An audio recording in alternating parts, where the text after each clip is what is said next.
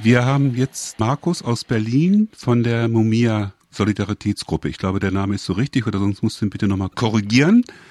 Wir wollen heute über Mumia aber schon mal reden. Da gab es ja jetzt sehr unerfreuliche Nachrichten. Bevor wir da jetzt genauer drauf eingehen werden, erklär doch mal kurz in einigen Sätzen bitte, wer er ist. Ja, hallo. Mumia Abu Jamal ist ein afroamerikanischer Journalist, hat in seiner Jugend die Black Panther Partei in der Stadt Philadelphia mitgegründet, dort wo er geboren und aufgewachsen ist, hat danach viele Jahre Journalismus getätigt, hat sich Namen in afroamerikanischen Gemeinden gemacht, weil er eben Rassismus, Polizeigewalt, behördliche äh, Korruption, all das, was armen Menschen das Leben so schwer macht, immer wieder in seinen Nachrichten und auch Magazinsendungen und Beiträgen gebracht hat. Er war kurz vor seiner Verhaftung, wo ich gleich darauf noch zu sprechen komme, 1981 Vorsitzender der afroamerikanischen Journalistinnenvereinigung in Philadelphia.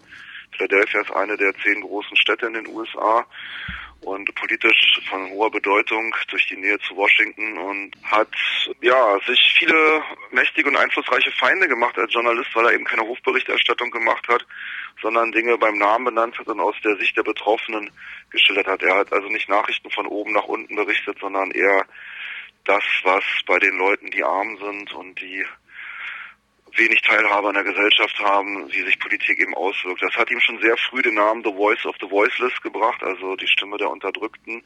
Und 1981 wurde er dann von der Polizei zunächst niedergeschossen und später angeklagt, einen Beamten getötet haben zu sollen. Er wurde mit völlig gefälschten und manipulierten Beweisen verurteilt in einem Verfahren, was von so vielen Institutionen und Leuten, die das begutachtet haben, kritisiert worden ist. Also ich will vielleicht nur mal eine Stimme nennen, das ist Amnesty International. Die haben in einem Report über dieses Verfahren gesagt, dass es durchzogen war von politischen Interessen und dass es den Mindeststandard zur Gewährleistung fairer Verfahren nicht genügt hat.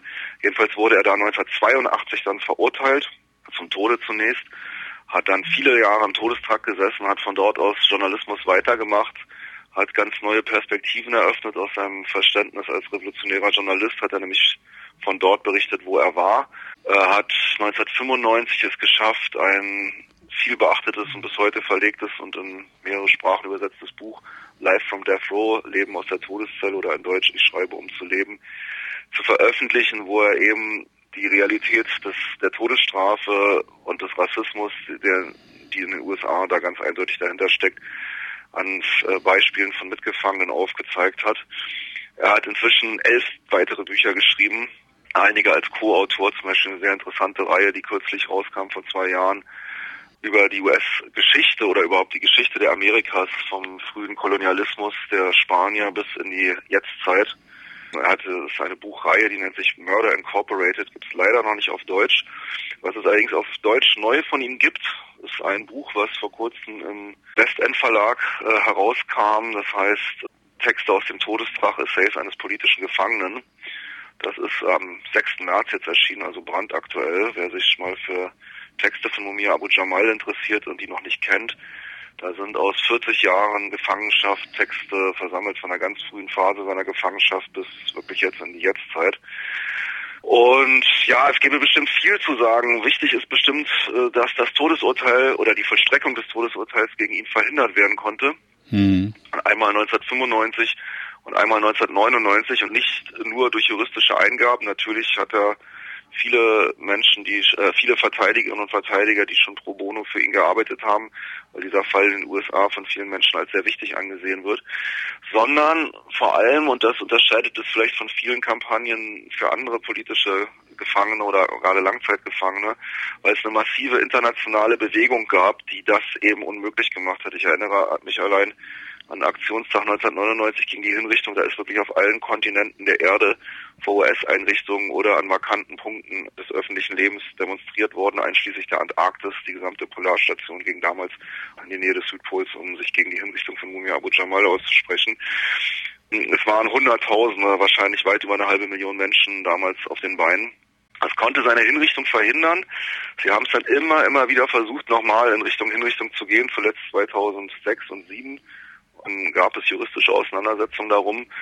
Allerdings ist die Todesstrafe seit ungefähr 13 Jahren jetzt vom Tisch. Allerdings haben sie ihm kein neues Verfahren gegeben, obwohl bis höchstrichterlich bis in den US Supreme Court anerkannt wurde, dass seine verfassungsmäßigen Rechte in seinem ursprünglichen Verfahren gebrochen worden waren. Aber sie haben ihm kein neues Verfahren gegeben, sondern die Haft äh, in lebenslänglich ohne die Möglichkeit auf Entlassung umgewandelt. Mumi Abu Jamal ist inzwischen 69 Jahre alt oder wird 69 mhm. in, in, diesem Monat, hat durch das harte Leben in Haft und hat ja fast 30 Jahre in Isolationshaft verbracht, extreme gesundheitliche Schäden davon getragen. 2016 und 17 wäre er fast gestorben an den Folgen einer nicht behandelten Hepatitis C. Es war aber damals der Bewegung und ihm selber auch mit Klagen möglich, da eben durchzusetzen, dass er medizinisch behandelt wird, was den angenehmen Nebeneffekt hatte, dass 7000 weitere Gefangene im US-Bundesstaat Pennsylvania dasselbe Recht dann für sich geltend machen konnten, gegen Hepatitis C behandelt zu werden. Und Mumia hat auch in der Corona-Zeit, wie viele Gefangene in Gefängnissen, schwer, war schwer an Corona erkrankt und das in Anführungsstrichen Positive an dieser Erkrankung war, er wurde in ein Krankenhaus verlegt und dort haben sie festgestellt, dass er eine Herzinsuffizienz hat, also dass er Bypässe brauchte. Sie haben ihm dann vier Bypässe gelegt, das ist alles gerade mal anderthalb Jahre her. Aber all diese Dinge durchleben Gefangene, wenn sie eben 40 Jahre und länger, wie es in den USA leider sehr, sehr oft der Fall ist, in Haft sitzen. Hm. Man muss dazu sagen, Mumia ist neben Angela Davis wahrscheinlich der Autor, der schon recht frühzeitig auf eine Entwicklung in den USA hingewiesen hat in 90er Jahren, die man nicht anders als Masseninhaftierung bezeichnen kann. 2,14 Millionen Menschen sind dort derzeit inhaftiert, weitere 4 bis 5 Millionen ehemalige Gefangene ohne Bürgerinnen und Bürgerrechte. Also Land of the Free hat die höchsten Inhaftierungsraten der Welt, äh, haben mehr Gefangene als China und Russland derzeit zusammen und sind massiv dabei, die Sklaverei unter anderem Namen fortzuführen in einer Industrie, die sich in dieser Massenhaftierung gebildet hat, die geläufig so als der gefängnisindustrielle Komplex bezeichnet wird und eben inzwischen einer der größeren Wirtschaftssegmente der US-Binnenwirtschaft ist. Okay, das lassen wir jetzt mal so stehen. Auf jeden Fall eine sehr gute Einführung. Es ging jetzt darum, das ist der Antrag von Momias Verteidigung auf Wiederaufnahme des Verfahrens. Und das ist halt vom Gericht als unbegründet und es ging da, glaube ich, um zwei Punkte. Ich will die kurz mal rausgreifen, wie ich es verstanden habe. Es ging einmal darum, dass damals Rassismus eine große Rolle gespielt hat bei der Verurteilung und dass die Zeugen auch bezahlt waren, also in dem Sinne, also Art Kronzeugen, wie auch immer, das kannst du jetzt genauer spezifizieren. Auf jeden Fall war das nicht rechtens. Und kannst du vielleicht auf diese beiden Punkte, die jetzt verworfen worden sind, kurz mal eingehen? Ja, also es ist eigentlich recht erstaunlich, selbst für die Praxis politischer Repression in sogenannten Rechtsstaaten, wenn wir uns im Detail angucken, wie sie das jetzt abgewiesen haben. Wenn wir uns mit dem Verfahren von Mumia Abu Jamal beschäftigen, gibt es ganz, ganz viele Punkte, fast an die 30, die als äh, Verstoß gegen rechtsstaatliche Prinzipien oder eben die äh, Rechtslage im Bundesstaat Pennsylvania oder der US-Verfassung gesehen werden.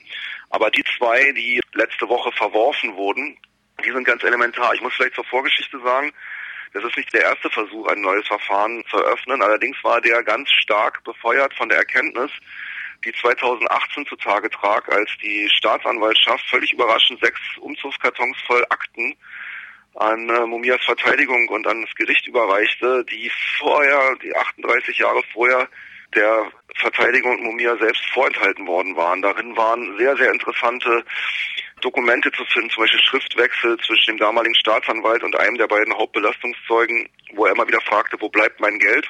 Ja, ein Mann namens Robert Schobert, der nachweislich gar nicht am Tatort war und als Taxifahrer in einer erpressbaren Lage war, weil er eine Woche vorher wegen Fahrens ohne Führerscheins festgenommen war, außerdem 38 andere Verfahren anhängig hatte und äh, der Polizei damals zugearbeitet hat. Er hat behauptet, an der Tatnacht hinter dem Officer Faulkner, der zu Tode kam bei der Festnahme von Mumia, gestanden zu haben was aber nachweislich falsch ist. Trotzdem hat dieser Mann immer wieder in einem langen Schriftwechsel vom Staatsanwalt das ihm zugesicherte Geld gefordert.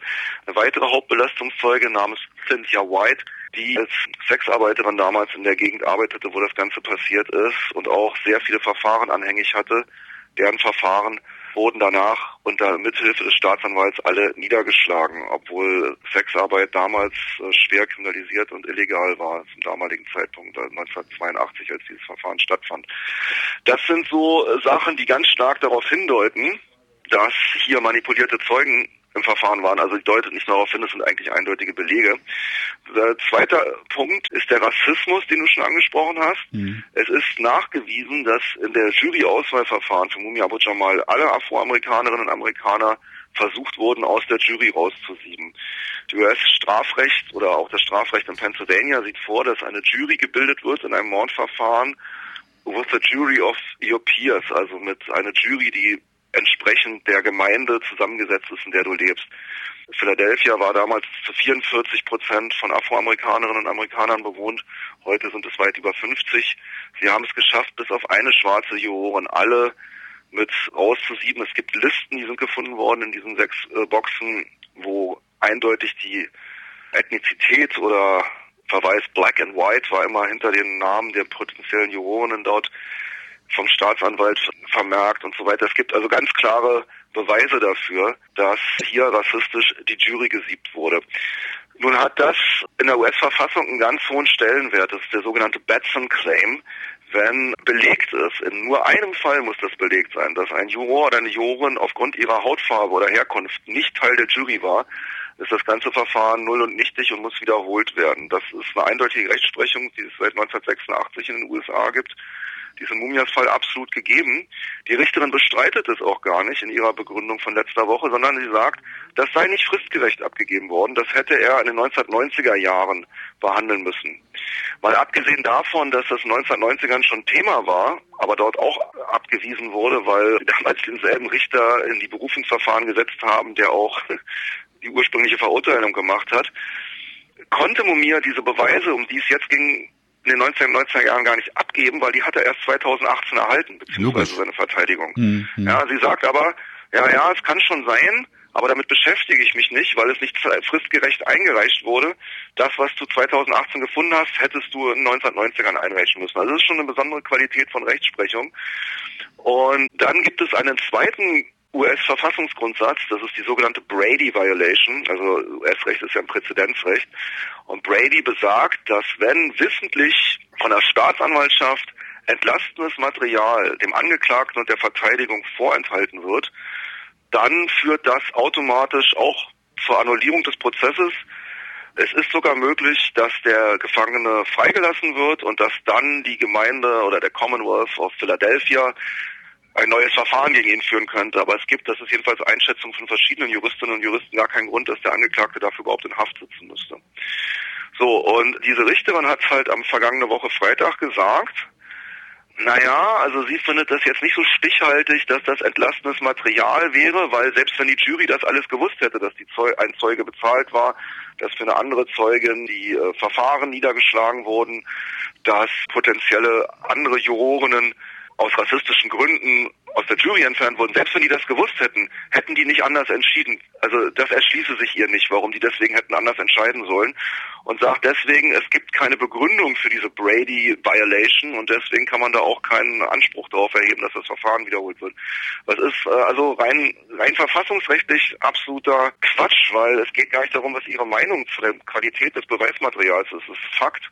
Das mhm. Beweismaterial wurde vorenthalten und es ist entlastend. Wir müssen das Ja, wie stark das ist, das mhm. müsste eigentlich ein Gericht klären.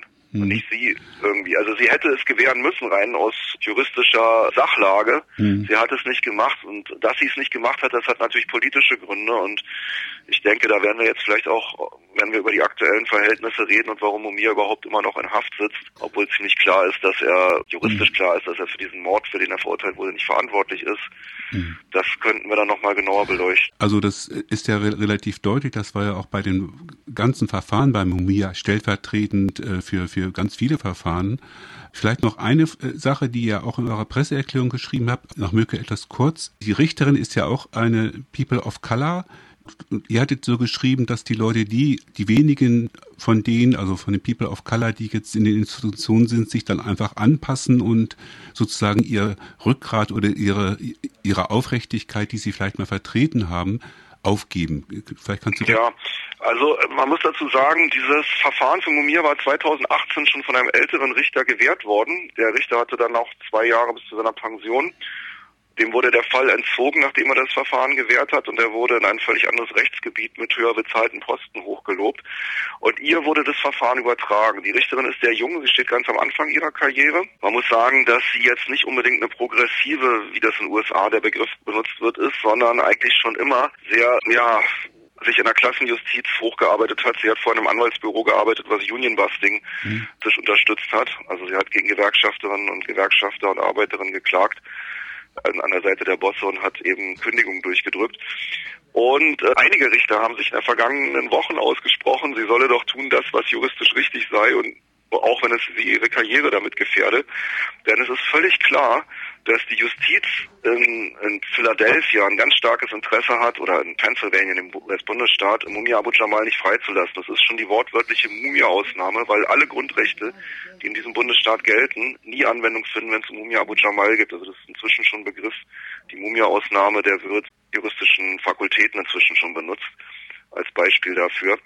Es, es gibt im Mumias-Verfahren Dutzende, also ich würde sagen an die 30 solcher Punkte, die so haarsträubend juristisch sind, dass kein Jurist, die oder der da unabhängig drauf guckt, das überhaupt versteht. Es ist ganz klar politische Justiz und es ist natürlich auch Klassenjustiz, weil selbst ein Gefangener wie Mumia Abu Jamal, der weltweit bekannt ist, ist es nicht einfach, Gelder aufzutreiben, um sich adäquat in dieser Justiz zu verteidigen, kann man mal dazu sagen. Die Richterin selber hat sich jetzt halt für ihre Karriere entschieden. Es gibt ganz offene Stimmen in der politischen Rechten in Philadelphia, die sagen, wenn Mumia einen Tag im Gericht hätte, für eine, eine Beweiswürdigung stattfinden würde von all den Tatsachen, die vorliegen, käme er frei und das muss verhindert werden. Das hat ziemlich wortwörtlich eine Sprecherin der Fraternal Order of Police, das ist die rechte Lobbyorganisation, die gegen Mumia arbeitet, im vergangenen Jahr gesagt und sie waren, so wie es aussieht, recht erfolgreich bisher damit, dieses Verfahren zu verhindern. Vielleicht abschließend noch, es ist natürlich nicht der letzte Anlauf, Mumia auf juristischem Wege frei zu bekommen. Da werden weitere folgen. Aber Mumia ist sehr alt. Er ist, wie ich sagte, 69 Jahre, hat unter diesen harten Gefangenschaftsbedingungen seine Gesundheit ist sehr ruiniert und er selber schätzt es auch so ein, dass er wahrscheinlich unter den Bedingungen nicht mehr viele Jahre haben wird. Nichtsdestotrotz setzt er seinen Kampf gegen Rassismus und gegen Kapitalismus, Gewaltherrschaft, Kriege fort. Er ist nach wie vor sehr aktiv als Journalist. Wer sich davon selbst mal ein Bild verschaffen möchte, kann ab und zu Kolumnen von ihm in der jungen Welt übersetzt lesen oder eigentlich wöchentlich im Original hören, Radiojournalismus auf der Webseite prisonradio.org. Da ist er einer von 52 Korrespondenten aus amerikanischen Gefängnissen und seine Sparte aufrufen und eigentlich fast wöchentlich neue Beiträge von ihm hören. Okay, Markus, wir lassen das jetzt mal so stehen. Ich denke, wir werden darauf zurückkommen. Es ist, glaube ich, ganz wichtiger, nicht locker zu lassen und weiter für Momias Freiheit zu kämpfen. Danke, dass du Zeit hattest. Absolut. Äh, vielen Dank für die Gelegenheit, bei euch zu sprechen und schöne Grüße. Tschüss. Ciao.